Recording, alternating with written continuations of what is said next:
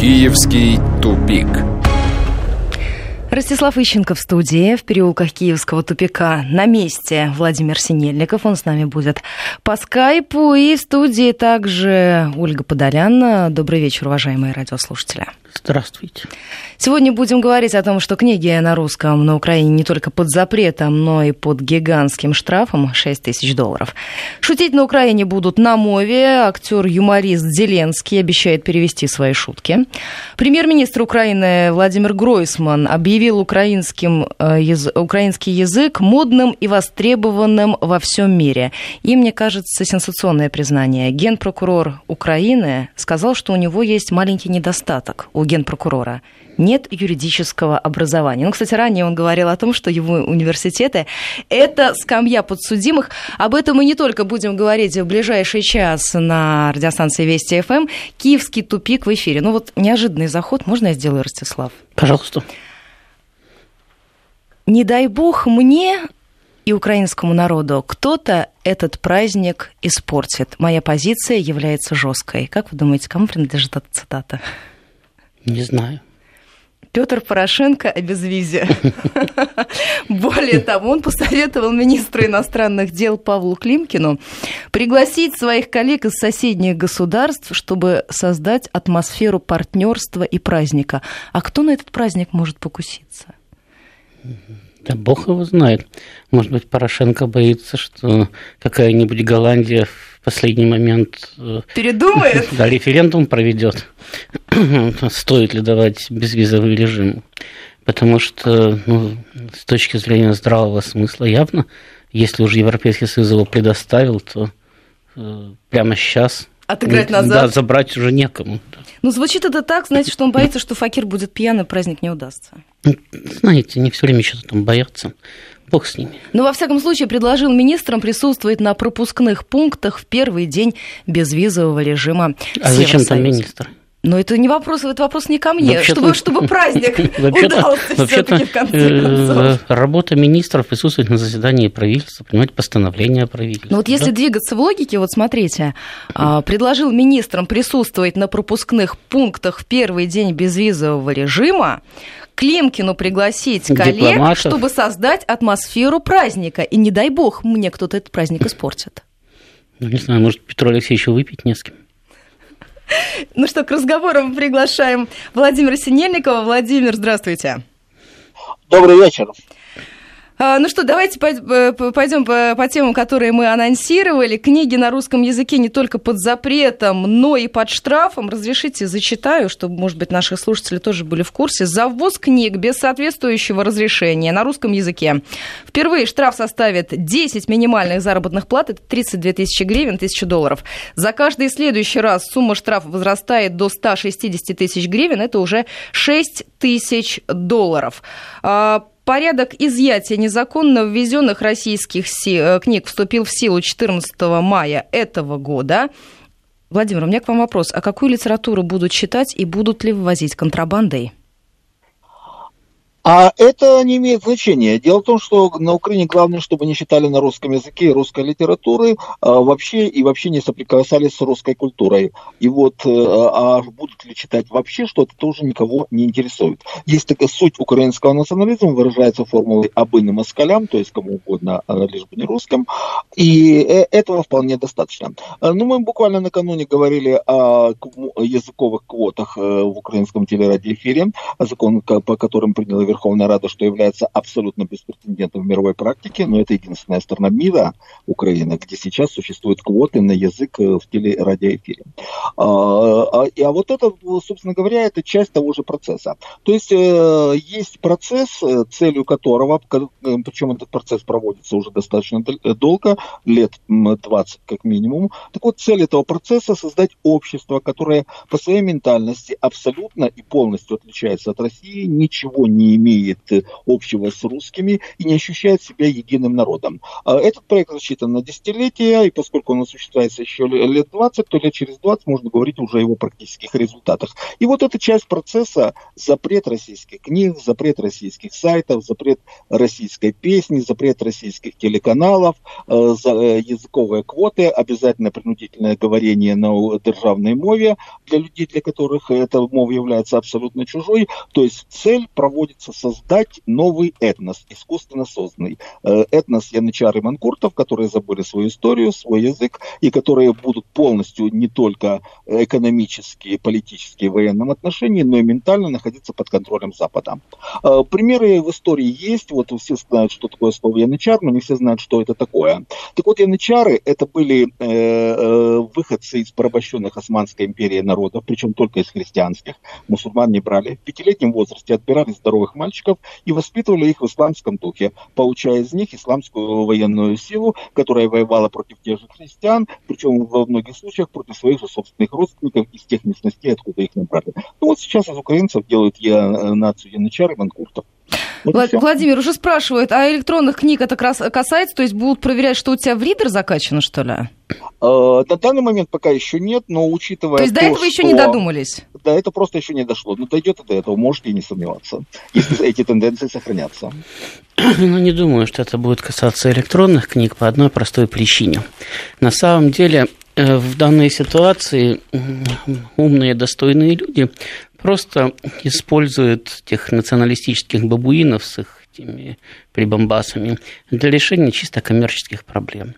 Значит, э, дело в том, что э, украинский контент на телевидении, на радио, украинская книга, значит, украинские издательства, скажем, не могли конкурировать со своими российскими коллегами. На Украине по предыдущему законодательству предусматривалось, что 30% контента должно быть на украинском языке. Так вот, не в состоянии были заполнить даже эти 30%. То есть отказывались, не хотели радиостанции, не хотели закупать. Ну, то есть это была невостребованная аудитория? Да, не, не у аудитории было, не было качественного контента. То есть, понимаете, украинская аудитория в своем большинстве, даже русскоязычная, владеет украинским языком. Если были бы сделаны бы качественные материалы, то совершенно спокойно его бы закупали. Но в условиях, когда всего этого нету, да, значит, э, единственный способ выигрывать конкуренцию – это запрещать доступ на рынок.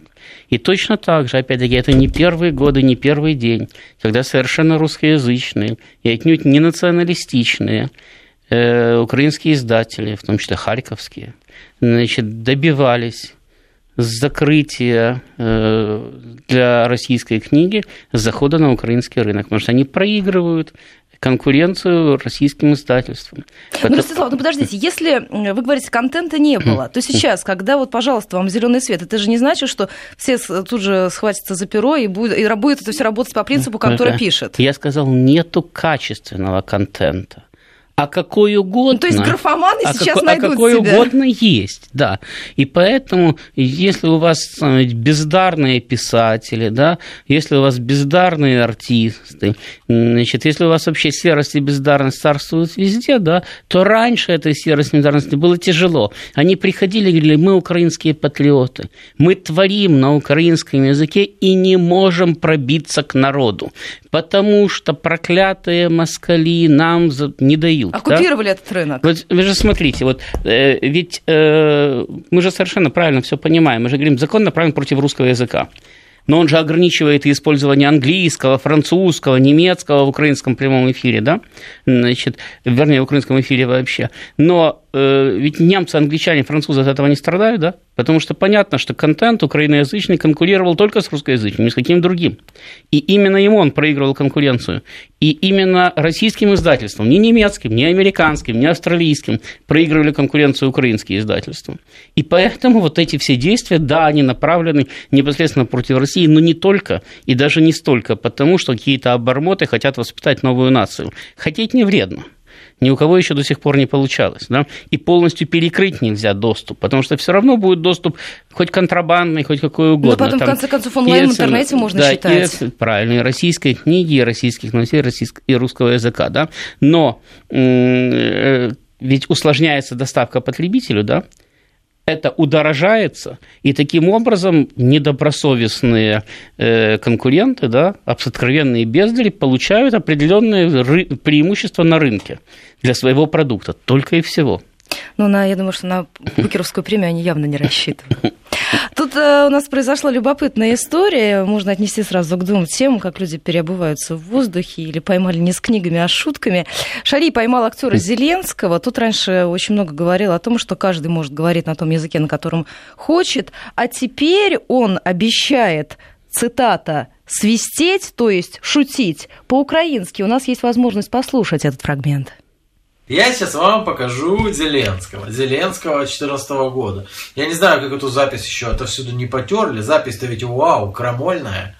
Если на Востоке и в Крыму люди хотят говорить по-русски, отцепитесь, отстаньте от них. Да ты чё, совсем что ли? Но в 2014 году, видите, Зеленский придерживался такой вот точки зрения. Угу. У меня еврейская кровь, я говорю по-русски, но я гражданин Украины. И вот уже 17-й год, и уже давят душу, а ты говорят, давай-ка, давай-ка, дружище, болтай-ка теперь по-украински. Но что делают люди, настоящие люди, которые придерживались своего мнения, от своего мнения не отступают, они, ну, прогибаются. Дуже гарно розмовляти українською мовою, це нормально. І так я брав вчителя. Да? Да, скоро буду так вообще свистеть. Брав вчителя и скоро буду свистеть. О, видно, что учитель не зря получал свою зарплату. Молодец, да. Скоро будешь свистеть, но э, таким художественным свистом, я надеюсь.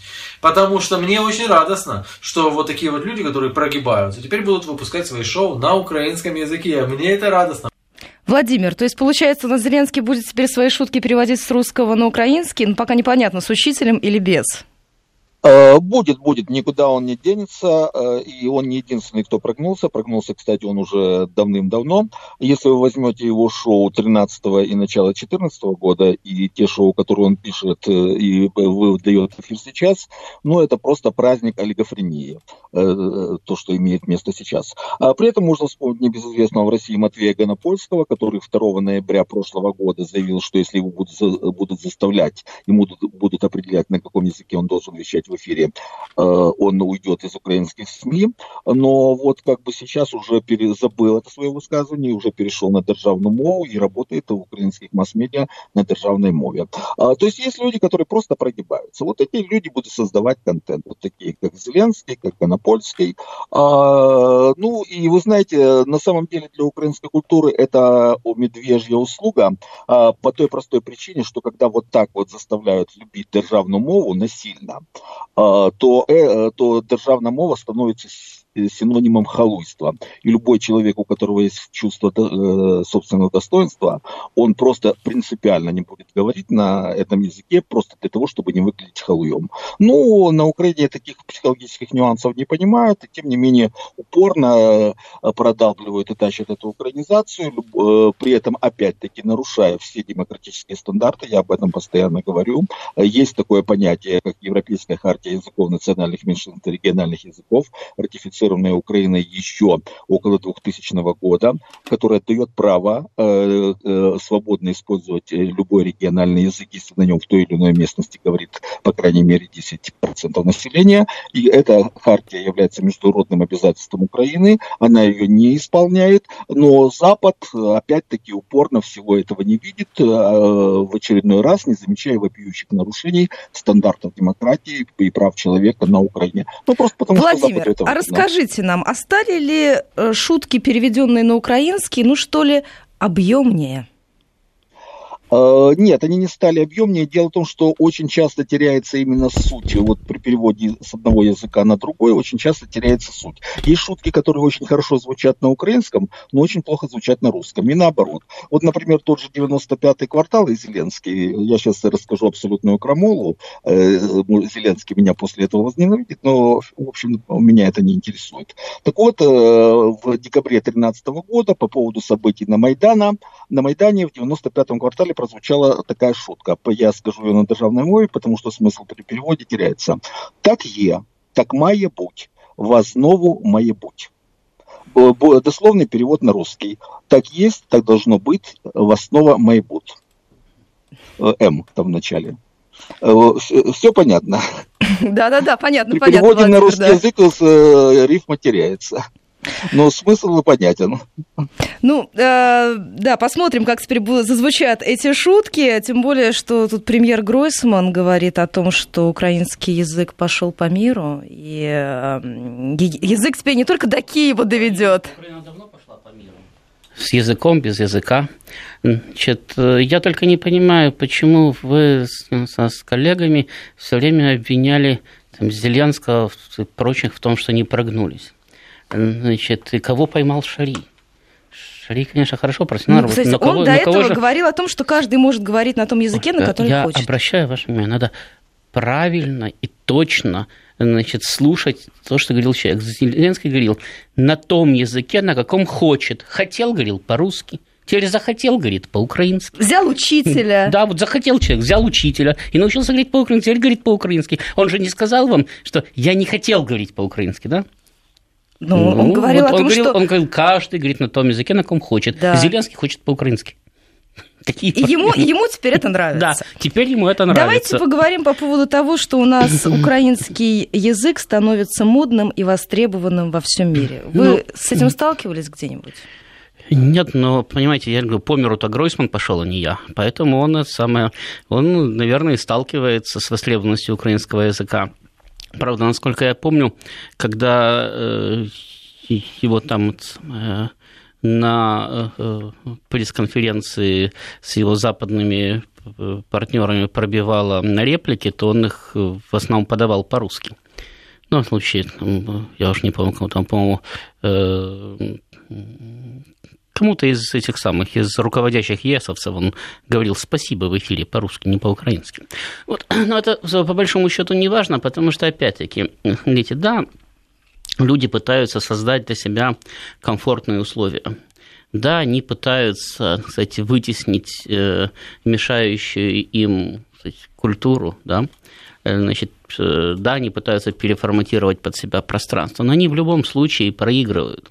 Они проигрывают именно потому, что они делают ставку да, э, на э, некачественную продукцию.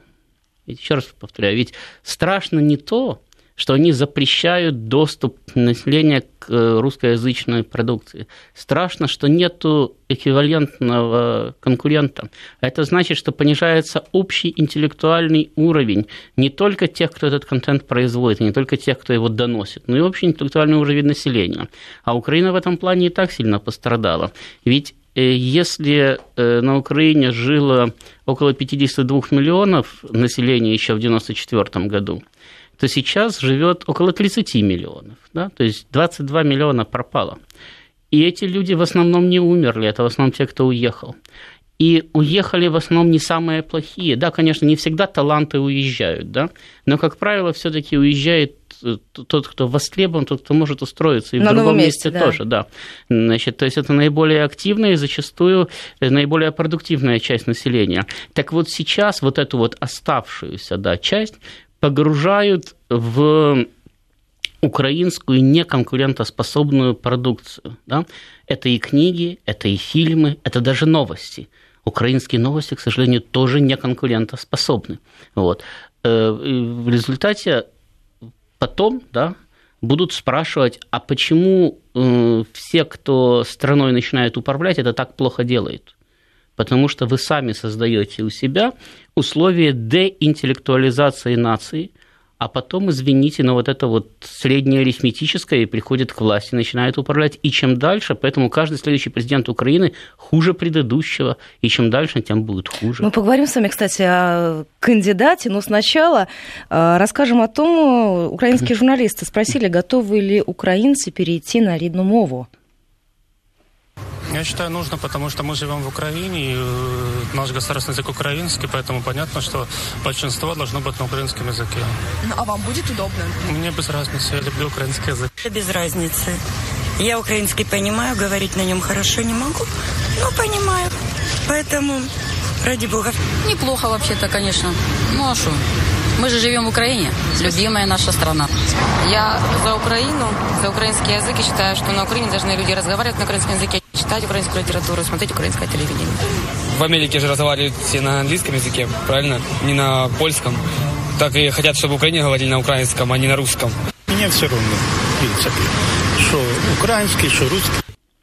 У меня только один вопрос. А почему участники опроса, которые все готовы говорить на украинском, говорят на русском? А потому что я же вам говорил, что это уже, кстати, маразм в масштабах всего народа, да, это когнитивный диссонанс нации. Когда мы все говорим по-русски, да, мы выросли на русской культуре, мы являемся русскими людьми, но по названию территории мы назвали себя украинцами и придумываем себе язык, историю, культуру. Это, понимаете, вот как я тоже неоднократно, это все равно, что рязанцы бы отделились, назвали бы себя рязанцами и придумывали бы отдельный рязанский язык, отдельную рязанскую историю, отдельную рязанскую культуру. Мы поговорим а, по поводу нестыковочек о генпрокуроре без юридического образования и благодарим Владимира Синельникова. До встречи завтра. Киевский тупик. 18.34 в Москве, в студии Вести ФМ Ростислав Ищенко и Ольга Подолян. Мы продолжаем, мы, как и обещала, переходим к теме образования. Генеральный прокурор Украины Юрий Луценко заявил, что отсутствие юридического образования мешает ему при выполнении обязанностей. Я процитирую. Я не склонен шутить при ответах на любую часть деятельности ГПУ. Это слишком тяжелая и ответственная должность. Да, мне мешает отсутствие юридического образования. Я должен иногда признавать свои ошибки. Об этом заявил Луценко, выступая в Верховной Раде Украины. Но мы вспомнили о том, что он рассказывал, где получил свое образование и рассказывал о своих университетах. У нас есть возможность послушать эту запись. Я свою юридичну освіту здобув на лаві підозрюваного, на лаві засудженого, на лаві, зрештою, людина, яка з тюрми сказала, що я буду найбільшим оптимістом цієї країни. Я буду продовжувати ним залишатися. Ну, вот как мы слышали, аплодируют ему за то, что он признался, что свое юридическое образование получил на скамье подсудимых. Я правильно перевела? Да, но, понимаете, Ольга, я бы вообще бы не обращал бы внимания на такие нюансы по одной простой причине. Э, ну, если мы упрекаем там, Луценко в том, что он получил образование на скамье подсудимых, то, допустим, в тюрьме вообще сидели там на Украине почти все. Тимошенко сидела, Янукович сидел. Кстати, в свое время Владимир Ильич Ленин сидел в тюрьме, что не мешало ему потом управлять государством. Да? Значит, правда, у него было юридическое образование. В отличие Значит, от Украины. Да, но вот у Иосифа Виссарионовича юридического образования не было, и в тюрьме он тоже сидел. Значит, ну, тоже ничего. У него было другое образование. Да, но, но как-то справлялся. Да? То есть здесь проблема не только только и не столько в образовании, сколько в качестве человеческого материала. А вот качество человеческого материала, к сожалению, в украинской элите, как и на Украине в целом, я уже говорил, там просто большое количество людей страну покинуло, да, практически половина населения. Вот. Но э, в украинской элите качество человеческого материала еще хуже, чем в среднем по стране. Я объясню почему. Ведь э, как э, создавалось украинское государство. На первом этапе было непонятно, какая концепция победит. Концепция создания второго русского государства или концепция создания антироссии. Вот. И э, ну да, пока было непонятно, да, многие люди совершенно спокойно э, работали на Украине, на, на той же самой государственной службе, значит, и не испытывали никакого дискомфорта. Но я сам работал на дипломатической службе Украины с 1993 по 1998 год. И ушел именно тогда, когда стало понятно, что все, выбор сделан, да, и этот выбор меня не устраивает. И с моей точки зрения дальше, да, вот после того, как этот выбор был сделан, дальше результат возможного украинского развития был очевиден и понятен еще в том же самом 1998 году. То есть он другим не мог быть. Это он мог наступить раньше, мог наступить позже. Этот развал мог быть более кровавым или менее кровавым. Но результат уничтожения государственности был понятен, потому что страна не могла существовать именно в режиме антироссии, имея на своей территории свыше половины фактически русского населения. Да? И имея свою экономику полностью зависимой от рынков э, э, России и стран СНГ. Поэтому в такой ситуации на государственной службе Украины после того, как был сделан выбор создания Украины антироссии, могли остаться или дураки, которые не понимали, к чему это ведет, да, и искренне верили в то, что они когда-нибудь там вступят в Евросоюз. Да? Или подонки, которые понимали, к чему ведет, но просто набивали свои карманы. А когда страной управляют дураки и подонки, то Юрий Витальевич Луценко в общем-то, на, на, на, да, да, наивный, глуповатый парень, который хвастается тем, что э, юридическое образование получал на скамье подсудимых, да, он еще не так плохо выглядит на фоне э, всех остальных. Ну, смотрите, на фоне, может быть, Алексея Гончаренко, который выполнял отжимание от пола, выразив тем самым поддержку ветеранов ветераном АТО. 50 раз он отжался, а ранее отжался 22 раза, 22 раза, но уже на полу в здании парламентской ассамблеи Совета Европы. Ну, я думаю, что когда Гончаренко пошлют в Сибирь снег убирать, ему хорошая физическая форма понадобится, так, Не что, помешает. Пусть, так что пусть тренируется. Вы знаете, меня еще удивило из последних событий э, то, что НАТО вдруг высказалось в отношении того, что закрытие российских соцсетей на Украине – это вопрос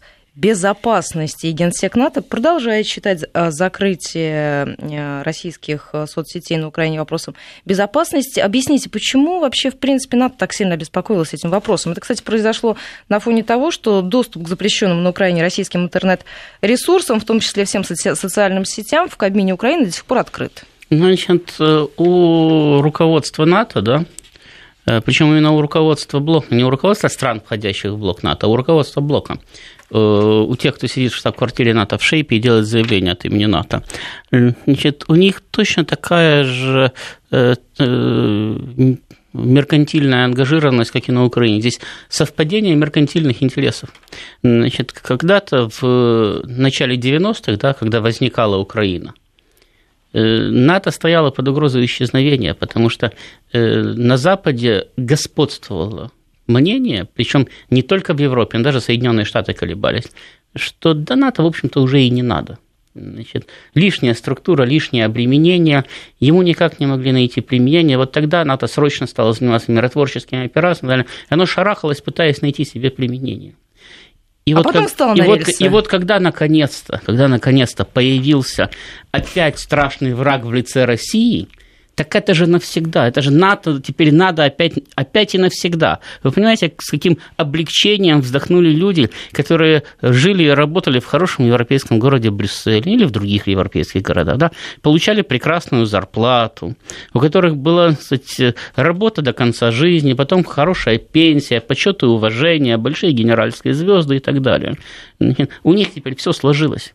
А до этого могло не сложиться. И за комментарием вы не обращались, да, что дело в случае атомной войны? Да, поэтому, поэтому сейчас, э, э, опять-таки, если вы посмотрите на заявления политиков, которые представляют государство члена НАТО, члены НАТО, а решение это принимает государство, да, то они говорят совсем не то, что говорит натовская бюрократия. А вот позиции натовской бюрократии и позиции украинской бюрократии совпадают практически полностью, потому что интересы одни и те же. Деньги, деньги, ничего кроме денег. Ну, ничего личного, бизнес. Ну и по поводу денег. Власть США планирует значительно сократить финансовую помощь Украине. Мы вчера говорили о кредитах вместо военной помощи. Теперь в 2018 финансовый год заложены средства на поддержку Украины в размере 203,8 миллиона долларов. В 2016 году эта сумма была в несколько раз больше, 668 миллионов долларов. И там уже заговорили по поводу гуманитарной помощи. То есть все, на что может э, Украина рассчитывать, это только гумпомощь. Ну, это хорошо, если Украина может рассчитывать на гуманитарную помощь. Вот, ну, смотрите, что... извините, что перебиваю. 145 да. миллионов долларов на поддержку экономики и развития Украины, 13 миллионов на борьбу с наркотиками и 10 миллионов на противодействие терроризму. Зато вы можете просить неограниченное количество кредитов. То есть и здесь может, лимита нет? Ему, да, и может быть вам даже что-то дадут. Я бы, конечно, не дал бы, потому что жалко деньги, но может быть даже дадут. И, кстати, вы зря улыбаетесь, Ольга, потому что мне когда-то довелось беседовать с украинским журналистом, значит, там на радио «Эра» была трехчасовая передача значит, посвященная выбору Украины. Тогда еще можно было выбирать между таможенным союзом и подписанием соглашения об ассоциации. Эта передача разбивалась крупными рекламными блоками по 15 минут. И во время одного из них мы, кстати, вышли покурить, он задал мне вопрос, говорит, а вы что, действительно верите вот что Украине надо вступать в таможенный союз? Я говорю, а разве это непонятно? Там же интересы нашей экономики. На что он мне ответил, вы знаете, что современная вот эта вот вся экономика – это полный отстой. Все нормальные страны, они ее вынесли куда-то там в Китай, в Индию, значит, ну, вообще на задворке мира. Значит, а я говорю, хорошо, ну, вы там, вынесите, уничтожите свою экономику, как вы жить будете? Он мне говорит, кредит возьмем. Я говорю, ладно, возьмете. А потом? Еще возьмем. Я говорю, ну хорошо, три раза возьмите, четыре, пять раз. А потом но перекредитование. Рано, но, но рано или поздно надо же отдавать. Он говорит, нет, отдавать не надо. Весь мир так живет, и мы так жить будем, будем только брать кредиты. Так вот, они действительно рассчитывали, что они будут все время только брать кредиты. Эти кредиты они называли инвестициями. Да?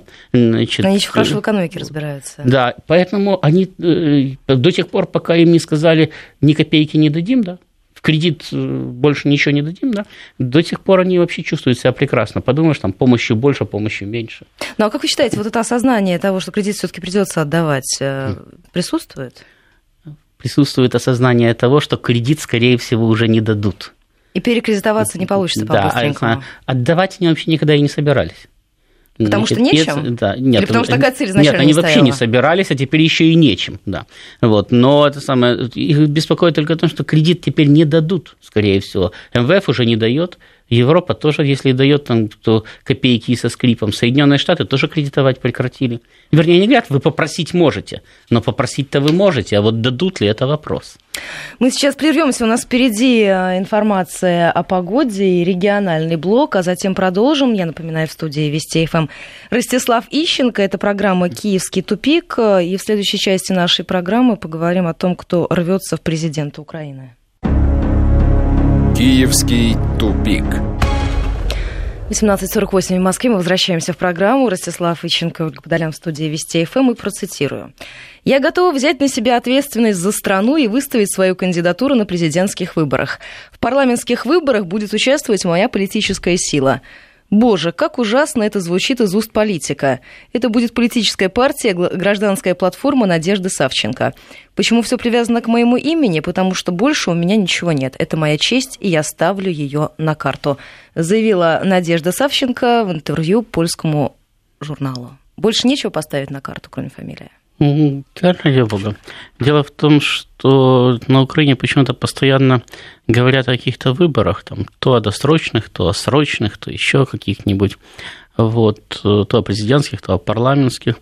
Но я, честно говоря, не то чтобы не уверен в том, что там выборы когда-нибудь еще будут, но практически уверен в том, что там выборов никогда не будет, потому что их просто невозможно провести – в условиях, когда на улице выпущен вооруженный маргиналитет, и когда этот вооруженный маргиналитет привык к тому, что он диктует свою волю, опираясь на силу, как можно проводить выборы? Это что, эти вооруженные люди отдадут кому-то власть, если они проиграют выборы? А они выборы проиграют, потому что ими недовольны. Потому что народ не хочет ни войны, народ не хочет экономической разрухи, народ не в восторге от всех этих запретов, начиная от ВКонтакте и заканчивая 75% квотами на использование языка в эфире и так далее. Поэтому, нет, объявить выборы, конечно, можно, но провести выборы на Украине сейчас практически нельзя. Ну, вот как вы себе представляете свободную конкуренцию на выбор, да, свободную агитацию, если вам говорят, этого нельзя, этого нельзя, этого нельзя и этого нельзя, несмотря на то, что по закону можно, вроде бы, да? Вот Георгиевскую ленточку не запретили только что, а срывали три года подряд, да, до этого, когда она была разрешена, и также со всем остальным. Вот, поэтому э, Савченко, конечно, может строить громаде планов, создавать партию, Эм, выдвигаться на этих самых на президентских выборах, но э, не только у нее, у любого другого политика шансов избраться нет. Но у Украины есть шанс захватить власть. И то ненадолго, потому что уже в Украине-то э, долго самое не протянуть. Вот, собственно, ее уже нету как таковой. Но шансы сбраться там просто никто не имеет. Скажите, вот совсем свежие сообщения, которые приходят по лентам агентств. Россия должна защищать права своих соотечественников, которые проживают на Украине. Об этом заявил спикер Госдумы Вячеслав Володин. А, мы должны защищать элементарные права человека на Украине, в других странах, потому что мы входим в европейское сообщество, и наши коллеги по парламентской ассамблее ОБСЕ и другим межпарламентским институтам должны понимать, что происходит. Нарушаются фундаментальные права человека. А скажите, а как вы считаете, кто-нибудь обращает на это внимание? Ну, во всяком случае, мы не видим никакой реакции на то, что происходит с правами человека на территории Украины. Никакой реакции. Ну, естественно, ее и не будет. Потому что если э, вы где-то, неважно, как вас зовут, Россия, Соединенные Штаты, Китай, если вы хотите где-то что-то защищать, там, права человека, собственные интересы, абстрактную справедливость и так далее, Э, для этого необходимо, э, необходимы большие ресурсные затраты. То есть э, правило, кто девушку обедает, тот ее и танцует, действует не только в быту, но и в политике. Хотите танцевать, надо обедать. Вот.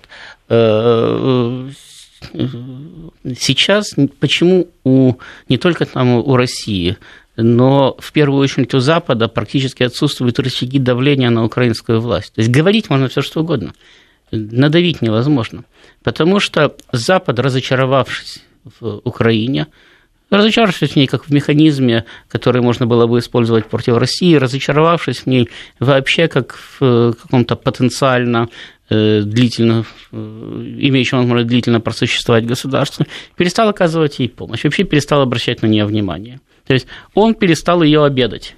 А раз он перестал ее обедать, то Украина танцует сама как хочет. И поэтому нет, говорить, конечно, можно все что угодно. Но э, там можно осуждать, вот там недавно там Amnesty International осудила украинские власти, еще кто-то осудил там из таких вполне либеральных западных э, организаций и структур. Все чаще и чаще их осуждают э, ведущие западные политики. Ну и что? Им глубоко плевать, что там скажет Меркель. Им не плевать, что скажет Путин, только по одной простой причине. Они боятся, что рано или поздно он может прислать к ним танки. Но если они будут уверены, что их никто не тронет, то два варианта. Либо вы даете деньги, либо можете оставить свое мнение при себе. И что остается людям в этих условиях? Просто бежать? Но всегда есть три варианта. Принимать создавшееся положение – то ну, есть играть по тем правилам, там, которые да, предложены. захватили власть Германии нацисты. Ну, ради бога, все немцы стали нацистами. Прогнали нацистов, все немцы стали антифашистами 9 мая 1945 года. Вот. Уезжать и бороться. Рано или поздно. То есть все уехать не могут. Значит, рано или поздно, э, поскольку э, этот режим разрушает государственность, разрушает нормальные условия существования людей, он создает невыносимые для жизни условия, независимо от того, поддерживает человек этот режим или не поддерживает человек этот режим. Именно поэтому у него нет будущего, именно поэтому рано или поздно, поскольку все не уедут, значит, его э, просто сам же, кстати, украинский народ попросит на выход. Но просто я боюсь, что прежде чем украинский народ к этому созреет, режим успеет э, э, разбазарить этого украинского мишку на много-много-много маленьких медведиков. Ну, план-то он пока строит. Вот Киев намерен отменить советские законы за три года. То есть у них какой-то коридор там прочертан. Ну, знаете, планы никому не возбраняется строить. Кстати, Советский Союз тоже строил планы. Не подскажете, где он сейчас? Кстати, Российская империя собиралась победить в Первой мировой войне и захватить Босфор и Дарданеллы. Не подскажете, где сейчас Российская империя? И Екатерина II чеканила момент, монеты. Кстати, кстати, э, Гитлер свой рейх называл тысячелетним. А просуществовал этот самый тысячелетний рейх 12 лет. И вот, поэтому планы можно строить. И по поводу отмены советских законов на три года вперед. Еще одна тема, которую, наверное, успеем обсудить в этой студии. В Харькове Нацгвардии будут обучать по программам НАТО. Сотрудники Нацгвардии получат коммуникативные и лидерские навыки. Мне уже смешно. Именно, именно этого им не хватает? Понимаете, э, ведь армия, да, Национальная гвардия, армия, любые вооруженные силы – это комплексный механизм. Он не существует в отрыве от государственности. И если Э, вы обучаете армию по натовским стандартам, то и обеспечиваться она должна по натовским стандартам, и жить она должна по натовским стандартам, и государство у вас должно быть организовано по натовским стандартам. А когда всего этого нету, да, это все равно, что взять мышку, написать на ней кошка, да, и ожидать, что она будет ловить других мышек. Вот э, точно точно то же самое происходит на этом самом, на Украине. А что, по, этим самым, по натовским стандартам по-друг, по-другому стреляют в мишень? Да точно так же. Основные, основные тактические стандарты у всех примерно одни и те же, потому что все армии вышли из одной и той же Второй мировой войны, и после Второй мировой войны имеют примерно одинаковый опыт. Кто-то в Афганистане, кто-то в Вьетнаме. Ну, там да, с лидерством, видимо, проблемы, и по лентам новостей приходят сообщения в рамках контактной группы по Украине остается ряд неразрешенных важнейших вопросов. Таковы итоги очередного заседания в Минске контактной группы. И вот из заявлений полпреда России в группе Бориса Грызлова, несмотря на громкие заявления политического руководства Украины о приверженности Минским соглашениям, Киев намеренно запутывает ряд вопросов, например, о применении формулы Штайнмайера и вопроса об обмене пленных. Об этом заявил Борис Грызлов. Кроме того, по его словам, Украина Украина открыто и публично наращивает военную группировку на линии разграничения, занимает новые рубежи в серой зоне, все чаще опасно сближаясь с позициями формирований Донбасса.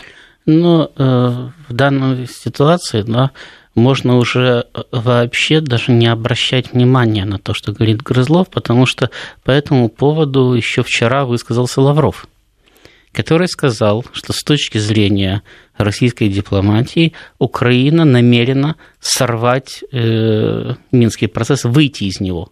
Да? Этого вполне достаточно, потому что это глава дипломатического ведомства, и э, в данной ситуации, в данном случае, каждое заявление этого человека, да, вплоть до последнего слова, до последней запятой, продумывается и согласовывается. И такими заявлениями просто так не бросаются. Поэтому если Лавров вчера сказал, что Украина намеренно срывает Минский процесс, намерена из него выйти, то все остальное, да, уже никого не удивляет. Потому что все остальное это развитие темы, это уточнение, как именно, каким путем они э, все это срывают. А э, суть заключается в том, что Украина, утратив надежду на то, что э, из Минского процесса выйдут республики, утратив надежду на поддержку Запада, э, потеряв практически все, оставшись, по сути дела, уже даже без хозяина, значит, теперь действительно свободна в своем выборе. Раньше она еще боялась, что если Киев инициирует выход из Минска, то на него Запад рассердится. А сейчас, ну и что, ну пусть рассердится. Поэтому действительно существует серьезная опасность того, что попытавшись решить свои внутренние проблемы за счет активизации э, противостояния в Донбассе, Киев просто спровоцирует очередной виток войны. Потому что ему-то терять уже нечего. Я благодарю вас за этот разговор. Программа «Киевский тупик» на сегодня заканчивается. До встречи в эфире уже завтра.